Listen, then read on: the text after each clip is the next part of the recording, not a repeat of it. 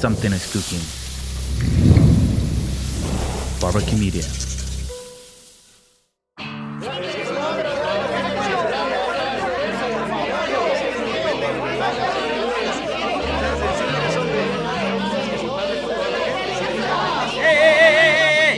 Nada es personal. Tratemos de encontrarnos, respetémonos. Bienvenido usted a este espacio de discusión, de tolerancia, de respeto. Conozcámonos, dejemos atrás las ataduras que nos han amarrado durante tanto tiempo y aprovechemos la oportunidad para vernos frente a frente. Bienvenido, anímese, súbase conmigo a este vehículo que es nada personal. ¿Cómo están amigos? Bienvenidos nuevamente a Nada Personal. Es un verdadero gusto poder estar con ustedes en esta emisión eh, que estamos realizando el día de hoy. Mi nombre es Max Santa Cruz. Tenemos un invitado. Bueno, la verdad es que creo que tenemos dos invitados en uno a precio quemazón. Ya por la risa, yo creo, bueno, tres, porque la risa también es invitada. Esa- Entonces ya nos- es otra. Sí, es otra. Entonces ya tenemos a tres invitados. Tenemos a la risa, tenemos a un señor que se llama Edwin Ramírez. Ramírez, no- no, sabemos quién es, conocen, no lo conocen. Y hay otro señor que se llama Bambucha. ¿Qué tal, Bambucha? ¿Qué tal, Edwin Ramírez? ¿Qué tal la risa? ¿Cómo estás? Max, súper feliz, contento, agradecido de la invitación. Siempre es una. A mí me emociona esto, el podcast y de Casi no te gustan los medios, Ay, ni- casi no, no. casi no, no, no. Es ese, por azares del destino me dedicas. No, sí se nota, se nota que es una cuestión así como que es muy a la fuerza. Mira, una preguntita. Ah, Pensando en el carro venía y dije, bueno, ¿cómo responderá en su casa? ¿Responderá mejor si le dicen Edwin o si le dicen Bambucha? Ala, fíjate que esa es una pregunta muy buena. Este, empezamos bien, Max. Gracias.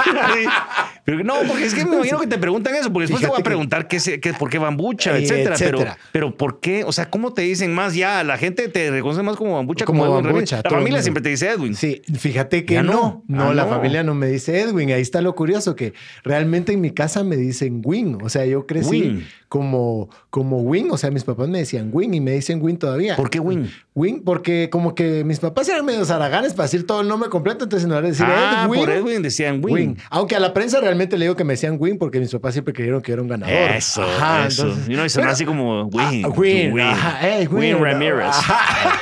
Bien, bien, crossover, Ajá, ya una vez hecho. el nombre ya el crossover. Exacto, Y Win el nombre, sí, pues. Entonces, eh, eso es lo que le digo a la pero como aquí estamos en confianza. Ajá, sí, sí. entonces Aquí te nadie digo- nos está te digo escuchando. la verdad. Entonces, eh, me dicen Win. Entonces, hay algo bien curioso, fíjate, porque cuando hay alguien que me dice, eh, ¿qué tal, Win? O me escriben en redes y me dice, hola, Win, ¿cómo Son estás? amigos Cristian?" viejos, ¿no? Digo yo, ah, él es de la cuadra, ah, él es de Del la grupo de colonia". scouts. Ajá.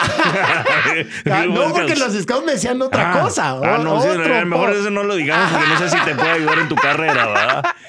Pero entonces cuando me dicen Win, yo inmediatamente digo, ah, es alguien o de mi familia o de, o de mi, mi niñez, dijo aquel, va. Y a vos no te pasa algo, porque cuando me estás diciendo eso es porque me late también que a vos a veces se te va la baranda de recordarte de las personas. ¡Totalmente, yo, Max! Yo soy exactamente igual. Ajá. A mí se me da la onda y de repente digo yo, hijo de madre, y te saludan. ¿Y, y cómo te dicen wing o te dicen bambucha? ¿Y cómo estás? Y vos, bien, bien, gracias, hombre, ¿cómo vas? Y una cara como que nos conocemos, bro, de toda la vida. Y de repente te das la vuelta, hijo de madre, qué pena, ¿cómo se llamará aquel donde nos conocemos? A mí me pasa a cada rato, no sé si a vos te pasa. Mira, es y más con vos que te conoce muchísima gente. Me dicen, hola, ¿cómo estás? Que no sé qué. Y la verdad es que primero no soy bueno para las caras, ni para los nombres, Yo soy malísimo. ni para recordarme de nada. Ni, ni esas fórmulas sacadas que dicen, no, usted ah, asocie las cejas del señor Ah, con el nombre y con la letra y el día del año y de repente si cayó bisiesto o no bisiesto el año y igual me quedo, yo no me sirve un carajo, pues. A mí se me Ah. que me dice, hola, ¿cómo está? Mire, este, ¿se acuerda de mí? Ay, ¿cómo estás? Qué gusto de verte, no sé qué. Y opté por, o sea, seguir la onda, va y saludarlos y no sé qué, no sé qué. Y usualmente me doy la vuelta y, y- y sé que Mario se está viendo esto, me dice, no sabes ni quién era. Yo, no, la verdad no. Igual. Pero ahí es donde, mira, hay los dotes histriónicos de, de Dame tu secreto y yo te voy a decir mi técnica, te voy a decir mi técnica. Yo, yo le sigo el juego. O sea, yo, hola, ¿cómo estás? ¿Te acuerdas de mí? Sí, ¿qué tal? ¿Cómo estás? ¿Y qué tal la familia? Entonces, bien, vos, mira, ahí están los patojos. Entonces, ya sé que tienen hijos, ¿va? Entonces, Sí. ahí están los Ah, qué bueno, siempre creciendo. Ah, sí, siempre creciendo. ¿Y qué, y qué tal están en la casa? Bien, porque en la casa siempre van a, Sí, siempre va a haber van a alguien, estar, aunque sea el chucho. Sí, Ajá, sí, sí. Ahí bien todos, mira, va, saludos a tu familia ahí, porque no le puedes decir ni a tu mamá, ni a tu esposa, porque capaz se murió la mamá o Sí. capaz la esposa se divorciaron. Sí. Entonces, eh, saludos a la familia. Entonces, a él va a escoger a quién saludar de la familia. Lo que pasa es que la generalización de los conceptos es lo que permite que todo el mundo sea incluido. ¿sabes? Es muy así. A mí lo que me sucede es cuando de repente estoy en un lugar y de repente ven que, Mos Max, ¿cómo estás? Bien, bien. Y aparte que vengo desde el colegio, porque desde el colegio todo el mundo le decían por apellido. Vos tuviste un Ajá, colegio también sí. donde todo el mundo trataban por apellido. Igual a mí, pero en mi colegio nunca me dijeron Santa Cruz, sino que siempre me dijeron Max porque era bien sencillo, Max. Max, Tres ajá. letras. Si no había muchos Max, era el único. Ajá. Entonces, vos, Max, ¿cómo estás? Bien. ¿Y vos qué tal? Y ahora me dicen hasta Maxito, cosa que nunca me dijeron en el colegio. Ahora me dicen Máximo, cosa que tampoco me dijeron en el colegio. Pero, pero, pero está bien. Pero lo que me pasa, donde sí hay problema, es cuando de repente te dicen, vos, Max, ¿cómo estás? Bien, vos. Y de repente aplicas alguna técnica Ajá. parecida a la que vos estás diciendo, pero llega un tercero. Ah, Llega un tercero que no se conocen entre sí. ¿Ya? Y lo tenés que presentar. Así es. Ajá. Es incomodísimo. Entonces, ¿qué es lo que haces? Cuando estás en esas, decís, bueno, eh, miren, ya se conocen, te- y tampoco conoces el tercero, no te reconoces el nombre del tercero. Entonces, ya se, ya se conocen, te presentan, por ejemplo, cara, son- eh, ajá. y- eh, viene- para que no se entienda. Sí, entonces viene y la Mara se queda así como que, ¿ah? ¿Qué dijo? Pero le- a ellos les da pena Pero preguntar. le da pena preguntar. Ajá. Entonces, eh, sí, perdón, Mucho gusto. mucho gusto fulano de tal. Entonces, ya de repente ya, ya identificaste un nombre de uno. ¿verdad? Y eso te sirve porque vos no te quedas callado, no sé, es ridículo. de. Y de repente alguien dijo algo, pero no sabes exactamente qué dijo. Entonces, eso sirve para cuando vos no conoces y no te recuerdas de los nombres de las Qué personas. buen. Me pasa cada rato. Es igual, es- eso es como cuando contestabas en el examen, eh, eh, justifique su respuesta y vos decías, en el ámbito personal, yo pienso que mi persona siempre ha tenido los fundamentos de los pensamientos míos propios. Y ahí sí te vas, entonces ya llenaste la hoja. Sí, no, y si lo enfocamos desde el punto de vista del inicio, pues para, para siendo algo que definitivamente eh, intercede en Intercede medio de del la concepto realidad y, y la del realidad y concepto la que vuelve a, repetirse en cada una de las personas que están en el ámbito superior. Exacto.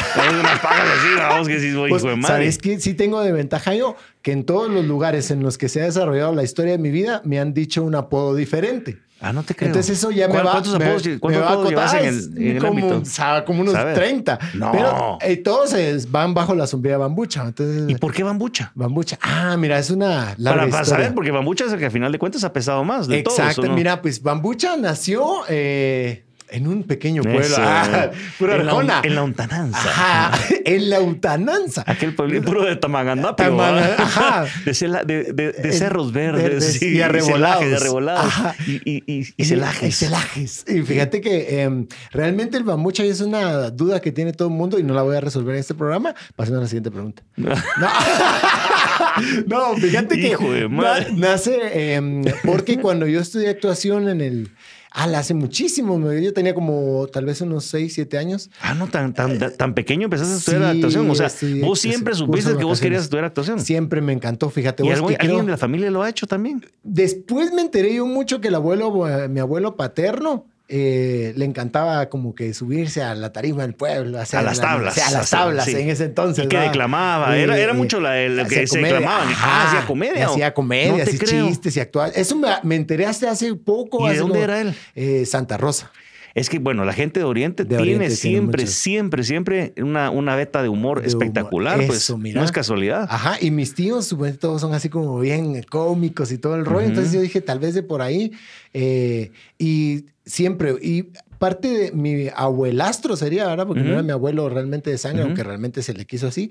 eh, nos llevaba mucho al teatro de niños, fíjate vos, eso creo que y es ahí donde yo les digo a las personas, lo que ustedes hagan con los niños pequeños realmente marca su Sin vida, duda. porque Sin duda. a mí me Para bien o para mal, Para bien o para mal, ajá, porque a mí me llevaba, yo me acuerdo que desde que tengo memoria íbamos al Teatro Abril y, etcétera, ¿verdad? Entonces yo decía, ala, qué chilero, yo quisiera estar en, en, la- en el escenario y actuar y no sé qué, y me metieron a un curso de vacaciones, ahí fue donde yo empecé em, de actuación y ya no, o sea, ya no sabías si querías estudiar comedia, si querías estudiar arte dramático. Fíjate, vos que en el camino fue donde yo me fui dando cuenta que realmente como que mi... La risa tenía La- que haber sido un distintivo especial desde el colegio, me imagino. Sí, exacto. Fíjate que la risa viene de mi papá. O sea, mi papá se ríe exactamente igual, igual. no o sea, creo. Ya cuando reíamos los dos, toda la colonia cerraba las ventanas. Vos, pero vos tenés buena risa. Yo tengo una pésima risa, pues. Así, así te ríes. Malísima. O sea, no me gusta. Es más, no me gusta ni mi voz. No sé ni qué estoy haciendo acá. Ya me voy.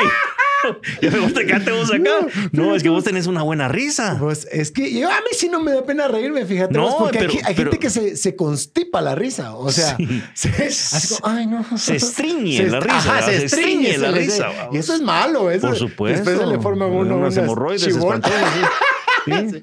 Entonces, eh, no, suelte la risa. O sea, ni el llanto. Las emociones no hay que contraerlas. Claro, fíjate vos, claro. después se vuelven. Y así empezó la con la risa a decir, bueno, este chavo. Fíjate que cuando estudié actuación, Jalémoslo para algo. Ajá, para yo hacía los papeles y usualmente siempre también terminaba actuabas. dando.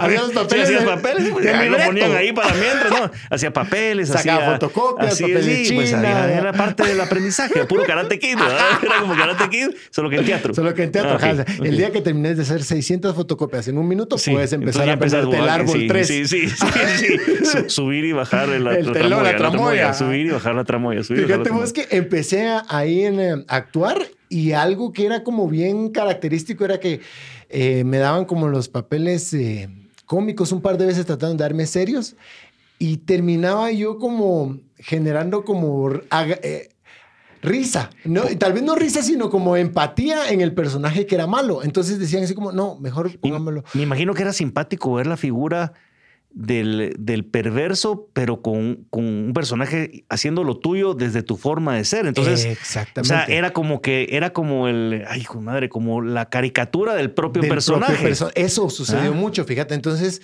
me empezaron a dar per- personajes que ya eran como más Ajá. divertidos, más eh, el eh, Timón y Pumba del Rey León. O sea, no era el Rey León, sino ah, porque él se brinca y salta Sí. y no sé qué y se ríe. Y ahí en, en el teatro para niños fue donde yo me di cuenta realmente que era como. Mi línea tiene que ser la comedia. O sea, yo a los niños les gusto cuando estoy actuando y se ríen. A los, los adultos se ríen. En, cuando expo- eh, exponía en la clase, todo el mundo se reía. Yo estaba hablando de, de la ley de Herodes y cosas ¿Y serias. ¿va? caías bien a los profesores por eso o les caías mal? Pues era una nave. Mira, pues te voy a contar Porque aquí mi hay- secreto. Hay, hay alguien que de repente no le cae mal porque Le de repente se la mal. trata de llevar muy serio, lo que hablábamos antes de entrar al aire. Eso. Y hay otras personas que se la disfrutan muchísimo. Fíjate vos que como yo eh, tenía la, la peculiaridad que si era, sacaba buenas notas. Ajá. Entonces yo le caía bien a los profes. Entonces no había problema. No había problema, porque entonces me dejaban hacer. Es más, te he de decir que en, el, en donde estudié eh, diversificado, eh, yo imitaba a los profesores. Ah, no entonces era así como. eh, Lógicamente, ¿verdad? Yo entré al colegio en cuarto bachillerato Ajá. y era el nuevo, o sea, Sí. me entré a una generación que venía estudiando desde Toda la vida. Toda la vida.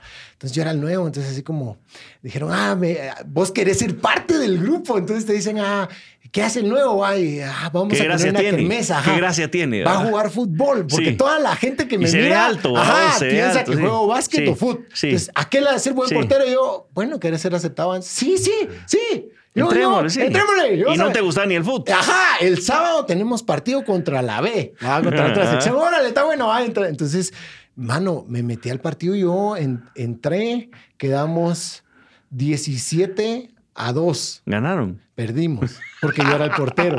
No, hombre. Mano, toda la vez. ¿En serio? Todos, ¿Qué los, cuates, todos los cuates decían Hijo así de como, madre. ah, mu- mucha, el nuevo, y no que era. o sea, terminé dando tanta risa Sí. que era así como, no, muchacha, la verdad yo no sé jugar fútbol. No, si ya nos dimos cuenta, va. Eh, y entonces ya como que, no, miren, es que yo lo que sé hacer es ah, imitar Aquel al es profe. delantero, aquel es delantero. Ajá. No, y, la vez, pas- y la siguiente vez metieron igual fíjate vos que empecé a imitar a los profes eh, de secundaria. ¿Cuál- ¿A cuál imitabas mejor? Ah, al de química, fíjate vos. cómo habla? Uno que nos da, ala, ya no me acuerdo. Ah, no, al de estadística, mano. ¿Cómo hablaba? ¿Cómo hablaba? Vamos a tomar, vamos a hacer una colección de ovillos donde podemos sacar varios, varias estadísticas de ovillo para ver qué ovillo va a tener error en la, pla- en la práctica. Así hablaba. Así hablaba. Como, eh, como una especie como de pirruris constipado. se eh, él fumaba mucho, fíjate Ah. vos. Entonces tenía como cierta constipación ahí en su nariz. Y entonces cuando los profes, había recreos en los que los profes o había periodo libre, entonces yo, mucha, miren, les voy a hacer una imitación. que no sé qué. Entonces imitaba Y se mataban de al la profe risa. y se mataban de la risa. Entonces después le añadí al catálogo. ¿va? Yo pues. así, yo también puedo imitar a aquel. Entonces hice mi catálogo y imitaba a todos. Mano, y hubo un día que me descubrieron, va. O sea, los, pro- Los profesores. Uno de los profesores me descubrió así como, ah, Usted es el que nos está imitando. Qué bonito, va. A ver, me dijo así, va. Veamos qué material tiene y se sentó. No y todos creo. así, hijo de Mario. Dije, En me, plena me van a expulsar, va. No, porque yo empecé a imitar, y ya sabes, va. eh, ah, eh, abre la puerta al profesor. Ah, sí, la clase. Ah, y la chiripiorca ajá. que habla en un momentito. Entonces, sí, eh, a ver, dámelo, Dele, es pues, siga, no pare. Siga, mano, y se empezó a reír, va. Y yo así, ah, va. Ya, Eh, Sí, ya, ya, le, gustó, ya, le después gustó. pegándole un borrón en la cabeza. Dale, hombre, dale, hombre. Mano, le empecé a imitar y, le gustó. Y después dije, bueno, va a ser la imitación de ustedes, pero que no se enojen. Dale, que no sé qué. Me acuerdo que era el de, el de química. Empecé a imitarlo. Y, y, buenísimo, mira, vos tenés talento para esto, genial, Ah, se no mató de la qué risa. tipo más abierto, Mira, abiertísimo a tal punto que te digo que para el Día del Maestro de ese año me llamaron y me dijeron, mira, ve- espectáculo. venite. Ajá, porque había la celebración del Día del Maestro de ellos, Sí, ¿va? pues. Y hicieron su comida y todo. Venite, que no sé qué. Basta, bueno. Entonces llegué el Día del Maestro con todos los profes y les hice la imitación de ellos, ¿va? Y, y mira, nave. Ahí es donde yo te digo que el profesor también tiene mucho que ver porque eh, ellos, lejos de, de decirme, no, qué mal que De haga eso. que no sé castrado qué". la intención, vamos. Exacto, la, la propiciaron y eso me ayudó muchísimo a mí. Fíjate que yo nunca en el colegio realmente nunca tuve yo ningún dote para ese tipo de cosas. Es más, nunca fui de los que declamaron. Era, era de los que fregaban a los que declamaban. Sea, Ah. nos reíamos. que pasaba, pase el alumno a declamar el Día de la Madre. Madrecita linda, imbécil. O sea, sí, era Vos los eras que- de los- de los trolls, No era de los malos, Ajá. pero sí estaba como que era, era como una bisagra entre los buenos y entre los malos. Sí, fíjate vos que a mí me pasaba, a mí me daba miedo y hasta la fecha me da miedo. La, la Eh, declamación. No, que, que te frieguen por, por, porque te agarren de su puerquito. Pero creo que ahí era donde yo, yo no encajaba en el bullying porque yo me, me automolestaba. Claro, claro, eso pasa. Esa es la de solución del bullying. Pero fíjate vos que he descubierto lo mismo, porque yo era una persona, o soy una persona muy tímida en, Ajá. en- en mi esencia, me imagino que vos también. Exactamente. Porque generalmente uno trata, cuando uno le dice, no, es que uno es tímido, no, hombre, si vos decís y haces y te presentas así, es una forma de contrarrestar tu timidez, es una Ah, terapia mira, personal. qué Y genial. me pasaba lo mismo, yo solo imitaba a un profesor que era de educación física. Y entonces ¿Y cómo él- habla? él- ¿Y cómo él decía, él decía, eh, los números uno, a ver mucha, este ejercicio es bien sencillo, consiste en enrollado para enfrente con candela. A ver, miren, aquel, aquel es gordito, pero está haciendo su mejor esfuerzo. Ay Dios, upa, ay Dios, vos salto de traida. Y así hablaba, y entonces la gente se reía, vamos, pero es lo único que hice, nunca lo hice. Nomás, pasados los años, sí, de repente me agarró una cosita que no tengo ni la habilidad, ni mucho menos, pero me salieron tres imitaciones, Ajá. tres imitaciones. Una de Oscar Berchet, una de Eduardo Stein y una de Rafael Espada. Ah. Y, y don Arturo Gebruger se parecía bastante a Rafael Espada. La Oscar Bechera iba un poco como, vamos a darle a aquel el apoyo necesario para que realice todos sus esfuerzos en la construcción de una Guatemala distinta. Ajá. Hablaba así, "Bien, hombre, bien, vamos adelante. Vaya, se hablaba. Y Eduardo Stein hablaba un poquito más como, mira, yo creo que deberíamos de Ah. profundizar en este momento en algunas de las soluciones estructurales. Ay, así Lo de exacto. Rafa Espada era más, un poco más así como, si vamos a, eh, no, eh, no eh, era más, "Mm, el Tribunal Supremo Electoral ¡A la estamos realizando el conteo necesario de los votos para que la ciudadanía esté tranquila. Tranquila. En cambio, Rafa Espada como era... Sí, es que eh, eh, eh, el programa de gobierno sí viene a, a ser un poco enfocado en la comunidad que, que- y hablaba un poco más con voz de bolo. Con ¿va voz de- ajá, medio bolón. Como bolón. Pero ahí me quedé, no más. Y en Fíjate algún momento vos. me llamaron, me dijeron, mira, en, en Entrale. horas unidas, Ajá. me dice Luis Felipe, mira, venite, que eh, eh, Valenzuela, pero me dice, venite, que a rato puedes aportar imitaciones de voz. Le dije, mira, es que yo no tengo ese talento natural. No, José Morales, que sí lo tiene, a vos, ajá. gente que estudia mucho las voces, pero que también tiene un timbre de voz que, Que le permite, permite. casi que imitar cualquier voz, ¿va? Lo mío no es eso. Le digo, de casualidad por chute andar metido hablando de ese tipo de cosas, nada más. Fíjate, Busque, y ahí también, el, ahí fue donde, mi, por ejemplo, mi papá se, se asombró porque en aquel entonces creo que estaba Portillo. Ajá. Y yo empecé a hacer Portillo, empecé a Dale, hacer Colón. Medio me, medio me acuerdo Dale. porque llevo años de no hacer esto. Esto no lo hago en mi carrera profesional solo porque es Max.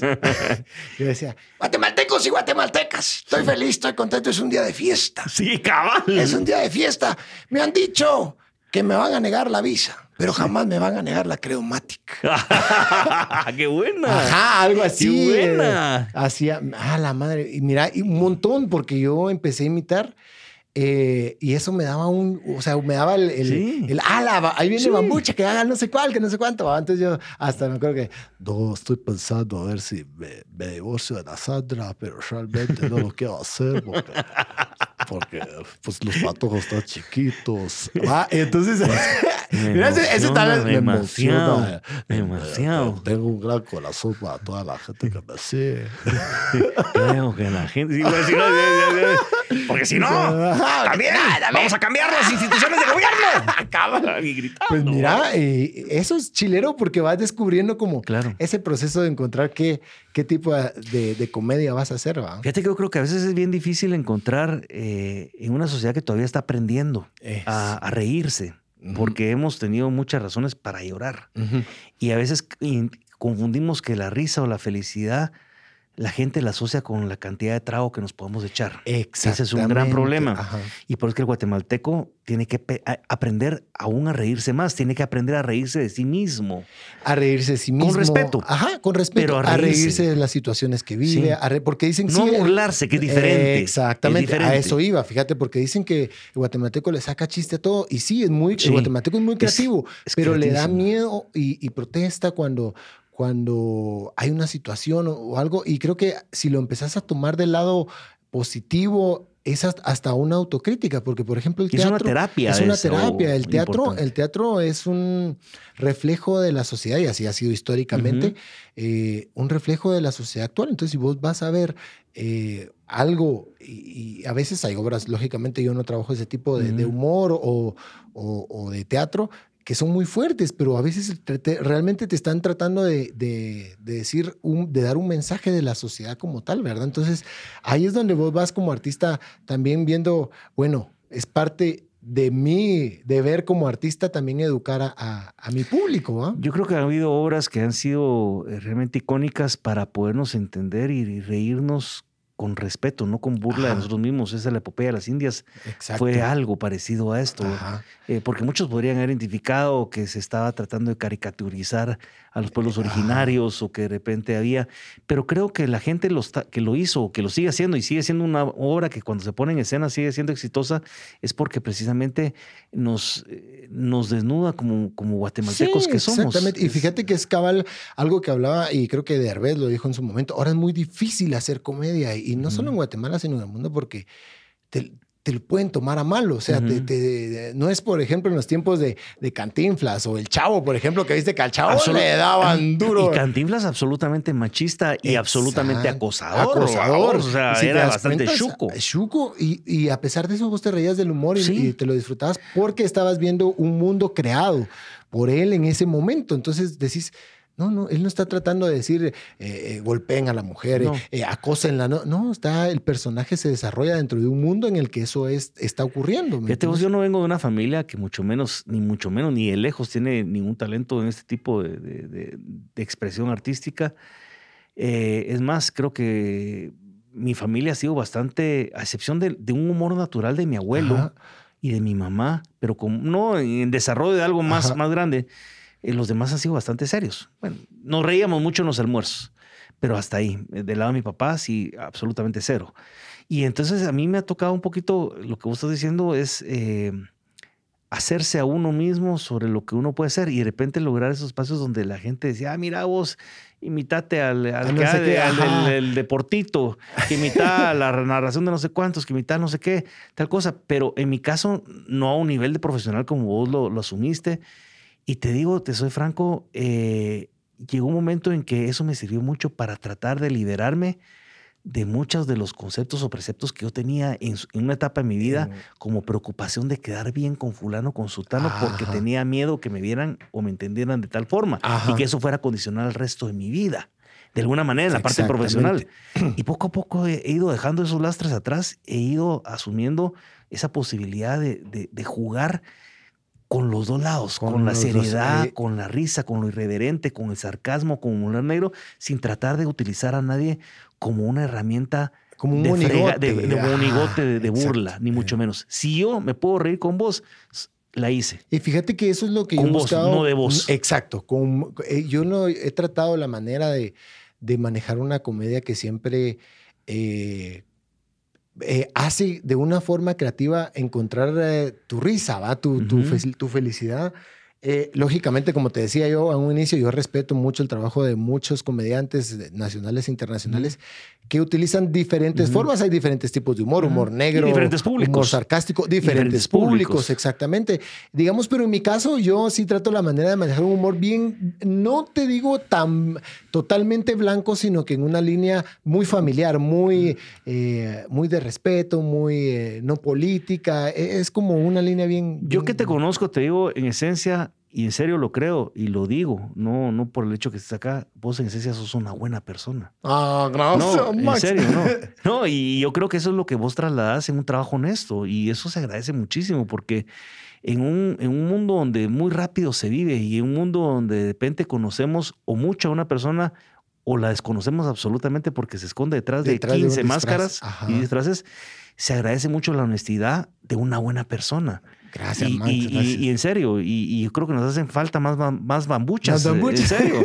Pero, pero antes de necesitar más bambuchas, quiero que no me has dicho por qué bambucha. ¡Ay, es cierto! Por no eso te empezó esta no te plática. el loco, sí. No, eh, fíjate Por eso te que... invitamos. Ajá. este, eh, yo tenía un compañero, teníamos como siete o ocho años, que era de ascendencia jamaiquina, no, no sé bien si era jamaiquina, dominicana, eh, pero o una haber isla, de una isla pero del te metió Caribe. paja, sí, pero me dijo ok. cuento, ajá. Eh, me dijo, él decía, ahí viene el bambucha, pero porque yo en ese entonces tenía mi pelo un poco largo y mi Usabas pelo es así, colocho. usabas de pelo largo. Ajá, mi pelo es colocho. ¿Hasta del- dónde usabas de pelo largo? No, no tan largo. Como el Pando Ramírez, ¿no? Un poquito más corto. Ah. Pero mi colocho es de aquel colocho jamaiquino así. Cerrado. Cerrado, apretado. Sí. ah, colocho de Transmetro a las 6 de la mañana. Ah, necio, ah, necio, necio, sí. Entonces, eh, él decía, ahí viene el bambucha, pero él se refería a porque bambucha en, en estas islas es como un modismo de Crespo. Debe ser O sea, como un. de ¿cómo parte del- algo como el criolo del garífuno, algo así. Ajá, es, como, como nosotros decimos el colocho. El colocho. El colocho, que realmente es un modismo de Crespo, ellos dicen el bambucha. Sí, porque ahorita eso me iba a pensar, ¿por qué los mexicanos dicen chino a los colochos? Exacto, ¿Qué tiene que ver una cosa que con la otra? O sea, Ajá. el chino, no has visto un chino colocho. o sea, Pues él, él, él decía, eh, ahí viene el bambucha justamente porque él estaba diciendo, ahí viene el colocho. Colocho. Ajá, entonces mis compañeros decían, Bambucha, el bambucha, bambucha, bambucha. viene bambucha, bambucha, bambucha. eso fue en los Y, últimos días de eh, colegio. a, los, a los primeros días de, de- de estudio de, de actuación. Ya. Y Ah, de mucha actuación. esa gente- En el colegio no te decían no, así. en el colegio nunca me dijeron así. ¿En el colegio cómo te decían? En el colegio me Ramírez. decían eh, el negro, me decían. Wing. eh, no, Wing no. ¿No? Pues digo que era Ah, solo de familia ok. eh, o de la cuadra. Sí. Eh, entonces, en el teatro me decían bambucha, bambucha. Ok. Y esa gente con la que yo estudié, muchos, es más, muchos están en los medios ahora. Crecimos juntos en ese estudio de la actuación, seguimos en cursos. Entonces, uno que estudió conmigo eh, ahí en el teatro, después nos encontramos en otra academia y él decía, ahí viene bambucha. Entonces, ya vos como, ajá, marca. ya bambucha, así como nos conocimos vos y yo por un tercero que me decía bambucha, vos me dijiste bambucha. Y tu esposa te conoció como bambucha. No, ella me conoció como Edwin. Edwin. Ajá. Y ella nunca te ha dicho bambucha. Y ahora me dice bambucha. Ah, no te Ajá, creo. Sí, así, ah, bambucha, no sé qué. Pero, y no, y me dice otras cosas, pero hermosas. Vos, ¿Y has pensado, y si has eh, reconocido el bambucha como marca Sí, tuya? está, registrado como marca. Por si usted estaba pensando y lo registró ahorita. Y es que yo quisiera, me, me gustaría decirte hoy que me gustaría empezar a usar bambucha en mi, en mi caso. No, ya no se puede, te, te demando. No, sí, está registrado como marca, propiedad intelectual, etcétera. Todo ese eh, tumulto de cosas que hay que tumulto hacer. Ajá. Que de repente uno no las piensa porque uno no actúa con esa perversión como otras sí lo hacen. Vos sí, y es muy importante. Fíjate, sobre todo si vos tenés un nombre eh, comercial de, de alguna cuestión, es importante registrarlo. Uno a veces lo ve como, ay, ¿de qué me va a servir? Pero es un respaldo legal que, que a la vez, y muchas veces el artista deja por un lado, fíjate. Vos, y aparte de ser, eh, en tu caso, eh, cómico, que es, eh, por supuesto, hemos hablado de eso, también sos escritor, sos guionista. Ay, sí, gracias. Y es que eso no es fácil. Fíjate vos que eso, porque eso es- escribir comedia o escribir para poder hacer tus obras de teatro, después vamos a hablar un poco de eso, realmente no es cualquier cosa. O sea, a veces yo incluso, yo escribo la otra cosa, yo me paso al otro lado, porque por ejemplo, yo lo que me gusta mucho escribir son temas muy serios. Ajá. Y de repente, cuando me he tratado de dar la tarea de escribir algo de, de- de un poquito más de comicidad y lo hice en algún momento, Ajá. Con algunos que, te compartía esos versos de Dolores eran. Ajá. por ahí tengo esos mis, mis, mis, mis escritos de eso realmente incluso me complicaba porque regresaba un poco a la misma esencia de, la formalidad que no me despojaba, a pesar de que encontraba cosas simpáticas. Pero en tu caso, o sea, llegar a guionista y ser escritor, realmente tenés el paquete bastante completo del, actor, del guionista y el escritor. Eh, gracias, Max. Pues mira, eh, yo tampoco sabía. O sea, eh, aquí, hay, aquí una curiosidad muy, muy grande. Fíjate vos que yo escribía en mis sketches, mis presentaciones, mis imitaciones, por ejemplo, cuando yo decía, ah, vamos a hacer show en, el, en la clase, yo iba con un sketch eh, prehecho, digamos, ¿verdad? Eh, después yo empecé a escribir, creo como los básicos, creo yo, obras mini obras de teatro. O sea, decían, ay, que vamos a hacer una presentación. Ya sabes que todos subían. Y yo, ah, no, yo voy a escribir el guion y no sé qué. Y con el pasar del tiempo, me di cuenta, o agencias de publicidad me decían, mira, escribite, es que necesitamos hacer una campaña, no sé qué, y es un sketch de esto. Ah, yo lo escribía, ¿va? pero según mi cabeza, todo el mundo podía hacer eso. O sea, todo el mundo se sentaba. Todo, el mundo tenía esa habilidad. Es, ajá, o sea, yo no sabía que eso era una habilidad, ¿me entendés? Porque yo lo escribía, escribía sketches, escribía guiones, escribía todo el rollo, hasta que un día le digo yo, es que yo no sé cómo, ya mi, mi, la que ahora es mi esposa era mi novia, le digo, yo no sé cómo eh, un cuate que tenía, no puede escribir esto, le dije, pero si, no puede, el sketch dura cinco minutos y no lo puede escribir. Y me dice, es que mira, es que no es fácil. eso es una habilidad tuya, nadie lo puede hacer. Y yo, no, hombre, espérate. Entonces, tú no te podés sentar a escribir si yo te doy un tema, unos personajes, una situación. No, me dice ella. Y yo, espérate, voy a preguntarle. Y así me fui preguntando. Y yo, Ah, no, entonces tengo que cobrar más. Dije, no, pero tener, no, y se nota, y se nota, se nota. No, yo te voy a decir algo. Yo también, en lo personal, a mí me pones a, hacerte un discurso y te hago el discurso. Y de repente me sale un discurso chilerón, pues, chilerón que lo reviso, pero me sale chilerón. Pero hacer un, un, un sketch o hacer un guion, eh, e incluso dirigir, porque también hacer la parte de la dirección. o sea, en este mundo creo que parás haciendo muchas cosas en la medida que se va necesitando, en la medida que te va gustando, en lo que, puedas hacer. Y fíjate que cabal, lo que vos decís, uno se va descubriendo, porque yo esto, por ejemplo, no sabía que nadie lo podía hacer. Entonces yo decía, ah, por eso es que las agencias de publicidad me buscan para esto, por eso es que tal productora me busca para guionar porque no hay más gente que lo haga. Y, así me fuimos y después, pues lógicamente ya estuve un poquito de guionaje y todo. Y eso lo vemos en eh, todos los días en tus, en tus historias, en Instagram. Es, que es una producción impresionante porque no es una vez en cuando, es, eh, eh, o sea, lleva producción, lleva idea, lleva, lleva momentum. Ajá. O sea, es lo que lleva todo. lleva tiempo y todo. Hasta, hasta, hasta, la misma, hasta la misma personificación, la búsqueda de los filtros. Digo, hijo de madre, cuando se le quiten los filtros, este que va a ser para, para las para la mamá de un bambucha. Fíjate, ¿Ah? vos que em, la tecnología ha ayudado un montón. Sí. La tecnología ha ayudado un montón porque. Pero no todo el mundo la aprovecha. Eso te iba a decir. Yo antes antes de todo esto de los filtros en las redes sociales y todo, yo lo hacía sin necesidad. O sea, si vos querías hacer una bruja, te tenías que ir a buscar el vestuario, la nariz, etcétera. Eh, yo aprendí a caracterizarme con látex, eh, un montón de cosas, ¿va? Pero ahora hay filtros. O sea, yo decía, esto es una genialidad porque ya no tengo que buscar un disfraz, sino que el, mismo, día a día. el mismo filtro me lo genera. Pero sí, es, es mucho trabajo, Max, eh, hacer, eh, sacar material todos los días, crear cosas nuevas, porque lo que pasa ahora con el mundo es que todo es muy rápido. O sea, vos miras un sketch y ya quieres otro, ay, ya quieres otro, ya quieres. Y entonces, eh, eso también te exige como vos, ah, como artista, prepararte más, trabajar más y, pues vos miras 15 segundos, pero realmente detrás de esos 15 segundos hubo 12 horas. Y es que ahorita tenés, como decimos, en lo personal, a mí me sucede desde lo que hago yo. Yo hago análisis y, consultoría sobre análisis estratégico y gestión de riesgos en la parte política, parte social, etcétera.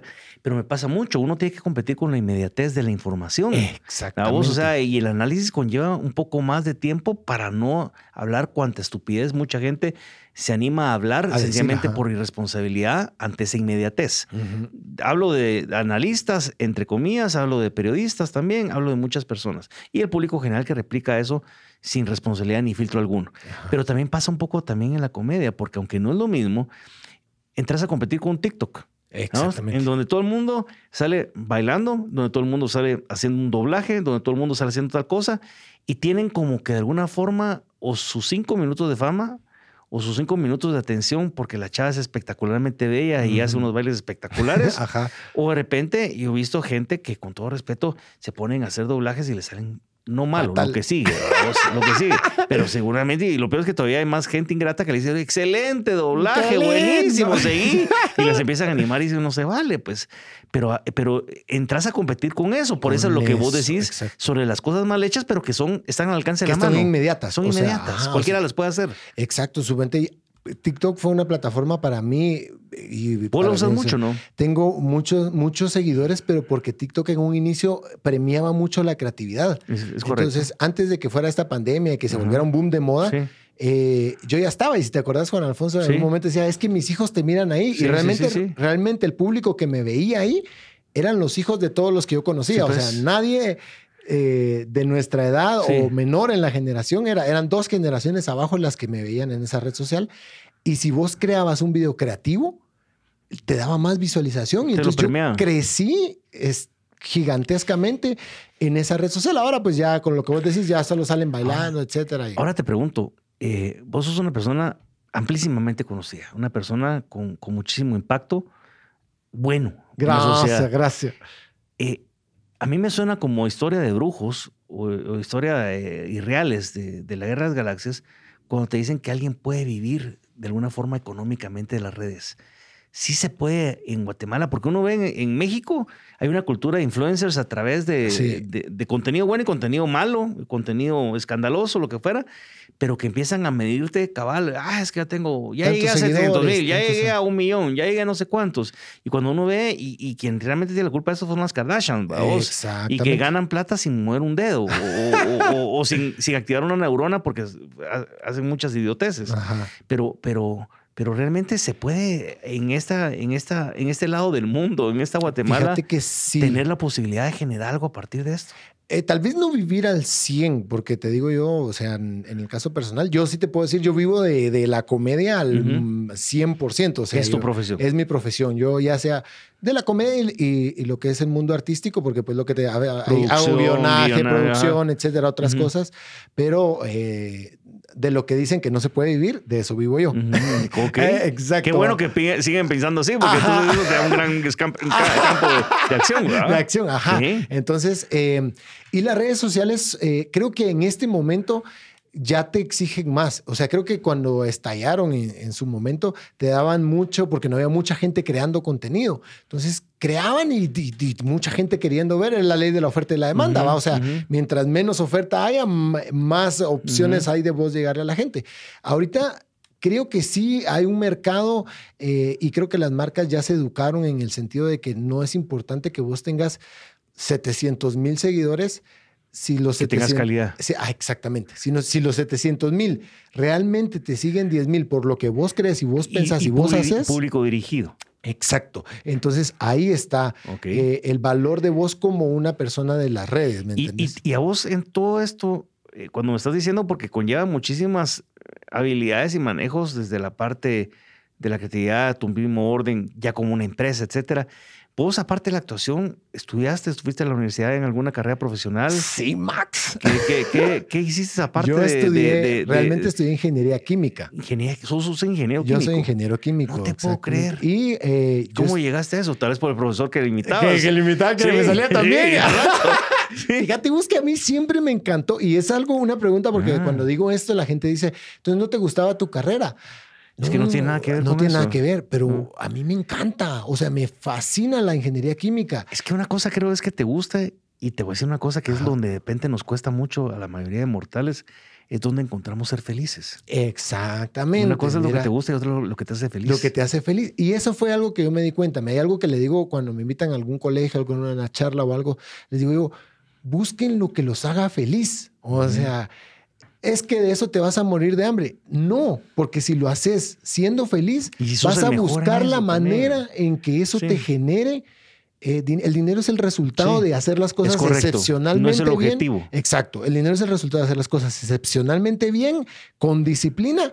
Y si a eso le agregas un cachito de talento, mira, ¿Le hiciste? Va a venir, va a venir, o sea, va a ser el resultado, pero nunca es como yo tengo que ser doctor y operar a corazón abierto porque así me puedo ir a, dar vacaciones a Shanghái. No, pues no vas a ser feliz. No, y porque también eh, tengo que seguir la tradición de mi familia, porque socialmente eso es lo correcto. O sea, me imagino que en algún momento arriesgarte a, hacer algo que no está entre los estereotipos de lo que la sociedad determina para vos como persona de éxito, de haber sido un momento también difícil. Sí sí te digo que yo creo que en los últimos años sí se ha ido rompiendo de poco en poco esos estereotipos. Yo te voy a contar algo en lo personal y rápido. Cuando tuve mi primera experiencia en radio, yo empecé haciendo un programa de análisis político de lunes a jueves en la misma radio. Eh, y de repente, bueno, eso es lo que he venido haciendo, análisis político, política, estudié esto, bla, bla, bla. Bueno, hagámoslo perfecto. Radio ninguna, en ningún momento. Me recuerdo que el primer programa fue, el piloto fue un, no un fracaso, lo que, le, sigue. lo que le sigue, una cuestión acá. Bueno, y dinos ahora, entonces, Max, ¿qué es lo que pensás? Ah, sí, pues yo, pienso, que, no. o sea, una, de prepa. Sí, una canción horror, una canción, una cuestión horrorosa, vamos. Y de repente se abre la posibilidad para entrar en un programa un viernes a jugar un poco con la irreverencia. Había un personaje del cual yo admiro muchísimo porque mezcla los dos ámbitos, que es Broso, payaso tenebroso. Y es un excelente analista político, Víctor Trujillo, pero es un excelente también irreverente en la parte de un humor negro humor negro. es un comediante para la parte política con humor negro. Eh, no es mal es humor negro, es, es, es puede ser eh, hijo de madre, alburero. Exacto. Pero no, no es malcriado, no es el cómico malcriado de esta que a mí me parecía fatal. A mí no me gusta, es cuestión de gustos, esta guerra de chistes. Ajá. No es mi rollo, me explico. Sí, es mi rollo porque lo de Víctor Trujillo me decía una cosa inteligente. Inteligente, Inteligente es la diferencia. Igual que Derbez es un comediante inteligente. No es como de repente un eh, Ortiz de Pineo que es un comediante repetitivo. Repetitivo, exacto. Pero entonces te digo porque entré a este programa y dije, oh, vamos a, generar, a jugar con, con, los estereotipos. Y la gente me decía, pero ¿cómo? El que está hablando temas de análisis político de lunes a jueves es el mismo cuate que hace el viernes o es otra persona. Porque la gente no puede concebir de que el que es serio tiene que ser serio, el que es eh, irreverente, chistoso, tiene que ser irreverente, chistoso. No puede haber un traslape de las dos cosas porque pareciera ser que no funciona. Esos grandes retos de los que tenemos que hacer como sociedad para poder cambiar la forma de la gente de sentir todo y animar a muchas personas a que desarrollen su felicidad a partir de la búsqueda de lo que ellos quieren. Y te doy otro ejemplo rápido. Incluso la gente que hoy en día estudia para chef, hace 20 años no mirabas a una persona estudiando para chef porque decías, ah, ¿qué vas a hacer? Cocinero. Cocinero, ajá. Yo traté alguna vez de estudiar eh, canto, fíjate vos, yo, y no tengo talento, pero por necesidad quería estudiar canto me fui a una academia, me metí, me dieron una pequeña bequita para hacer. No tenía talento, pero el temor de mi casa, mi mamá era, vas a parar cantando en, la cueva de los capitanes del Sheraton, Dios mío, ahí te voy a tener que ir a aplaudir, no, no, te va a servir de nada y vas a dejar esto. Y, mi mamá creía que yo iba a salir de gira con Magneto o con, o con Mercurio, o sea, ni que no había talento ni para eso, pero era un gusto de, sencillamente expresarme. Exacto, y, y fíjate que era lo que te decía, porque yo estudié la ingeniería química porque realmente me encantaba, me hacía feliz y, me encantó la carrera. O sea, yo, pero eh, aquí es lo curioso, fíjate vos, porque a mí me sirvió muchísimo la ingeniería como tal y la ingeniería química. Para, y me brindó muchísimas herramientas que yo después apliqué. Ordenar procesos. Eh, ordenar procesos, generar planes de mercadeo, de, etcétera, etcétera, eh, que me generaron una fortaleza gigante a la hora de yo institucionalizar una empresa de, de actuación, de comedia, si lo querés ver. Y, esas herramientas no las dan las carreras artísticas. Eh, y entonces yo tenía una ventaja ahí muy grande y decía yo, ah, qué genial, esto me ayudó a hacerlo rentable, a hacerlo manejable, a hacerlo que, eh, que se mueva. Y gracias a Dios eso es lo que ahora le da trabajo a muchas personas, ¿verdad? Pues mira, mucha yo realmente eh, nos va quedando poco tiempo esta plática que cuando es amena se pasa volando. Sí, Y realmente siempre se queda uno corto. Y uno, y no es el cliché, en serio que me ha pasado aquí muy seguido en el programa con algunas personas que realmente uno dice, hijo de madre, qué ganas de seguir platicando porque hay mucho que hablar. Yo, yo, yo te digo, y, para que la gente sepa, eh, tengo el enorme gusto de, conocer a Bambucha no hace tanto tiempo. Compartimos un espacio cada semana, cada tampoco no hace tanto tiempo, pero hay personas con las que de repente hay una buena química, una buena identificación y sin duda vos sos una de ellas. Gracias, y Max, realmente me siento muy honrado, con mu- muchísimo gusto, con el espíritu lleno, porque vos sos de las personas que llenan el espíritu. Gracias, Y eso Max. se agradece en serio, mi querido Bambucha.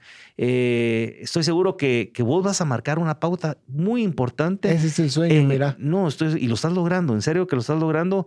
Una buena vibra, un buen legado para la gente, a romper los esquemas tradicionales de muchas cosas. Estás generando tu propia historia y solo queda decirte que, mano, que sigue adelante. Que- Gracias, que, Max. nunca dejes de, de reír y nunca dejes de hacernos reír también. Porque Gracias, eso te lo vamos a agradecer siempre, Bambucha. Gracias, Max, gracias. De verdad, mira, es, es motivante cuando, cuando vos oís, porque a veces de verdad, mira, la pasión es algo que vos maneja, que uno maneja. Y se nota. eh, eh, y, y- y que a veces vos decís, estoy, estoy, estoy tan apasionado por lo que hago que usualmente no, no ves el impacto que genera tu trabajo eh, a las demás personas. O sea, yo me di cuenta, y te soy sincero, por ejemplo, en esta pandemia yo decía, para mí fue un golpe duro el hecho de, de no tener el contacto con la gente. Claro. Por ejemplo, a mí me encanta todos eso. los medios de comunicación y me encantan, pero el teatro para mí es algo muy Sí. bonito porque tenés el, el feedback inmediato. Tu retroalimentación de las emociones de las personas que no te lo da la tele. Exacto, no te lo da la tele. Entonces yo decía, eh, se perdió eso, pero la gente me escribía y me decía, gracias. Eh, Ya te imaginarás lo complicado que se volvió para mí Sí. poder producir encerrado. Sí. O sea, yo tenía que hacer sketches y eh, encerrado, eh, con fondo verde, eh, Sí. editarlo yo porque Sí. no podíamos movernos. Y yo dije, no, lo voy a seguir haciendo porque me gusta. Y ahí es donde radica eso que te decía yo de, si te apasiona, eh, no importa dónde estés, lo vas a, vos a conseguir la manera de hacerlo porque yo encontré la manera de producir yo ahí eh, sin dormir, ¿va? Pero Claro. la gente me escribía y me decía, mira, gracias porque en este encierro esto me, me sacó de, de Te- mi tristeza, de mi Te da oxígeno angustia". puro y te hace decía, respirar. Ajá, yo decía, esto es, o sea, Bambucha, ¿estás mi bien? misión en mi vida es por ahí. Vas bien, Mamucha. La Gracias, verdad Max. que es un verdadero gusto, Gracias, verdadero. Max. Gracias, Max. Se te quiere y se te aprecia muchísimo, Igualmente, mano. En serio, te agradezco que- mucho que, que estén, que te has dado el tiempo para estar con, conmigo Gracias, en este Max. inicio de nada personal y, y eh, espero en serio eh, el poder eh, haber logrado que ustedes desde su espacio donde lo estén escuchando este programa logren realmente eh, encontrar en esta persona toda esta energía y esta buena vibra de lo que nos hace falta en estos momentos donde a veces la oscuridad pareciera ser que nos quiere ganar el pulso. Eterna, sí, no, Así que, Max, gracias. Y yo de gracias, verdad Bambucha. deseo lo mejor. Sé No, que, que vienen muchísimos igualmente. éxitos y este, pues, es el primero de, de muchísimos programas. Y, y sé que en unos años va a venir otra vez y así, así, así. eh, porque. Quiero eh, volverme el Don Francisco. el Don Francisco. Pero Hasta sí. que me llegas acá el chacal de la Gracias, Max. Y, No, hombre, y perdón que hablo tanto, pero es que uno. No, si eso se trata, eso pico, venimos yo acá. me pico, yo. Pues te deseo lo mejor del mundo. Eh, gracias por, por ese oxígeno, esas palabras tan bonitas. Y de verdad, primero Dios, eh, nos vamos a seguir encontrando por acá. muy merecido, Bambucha. Esto ha sido una edición más de Nada Personal. Ha sido un verdadero gusto poder estar con Edwin Ramírez Bambucha y por supuesto con ustedes y esperamos encontrarnos en el próximo episodio Nada Personal. Hasta la próxima.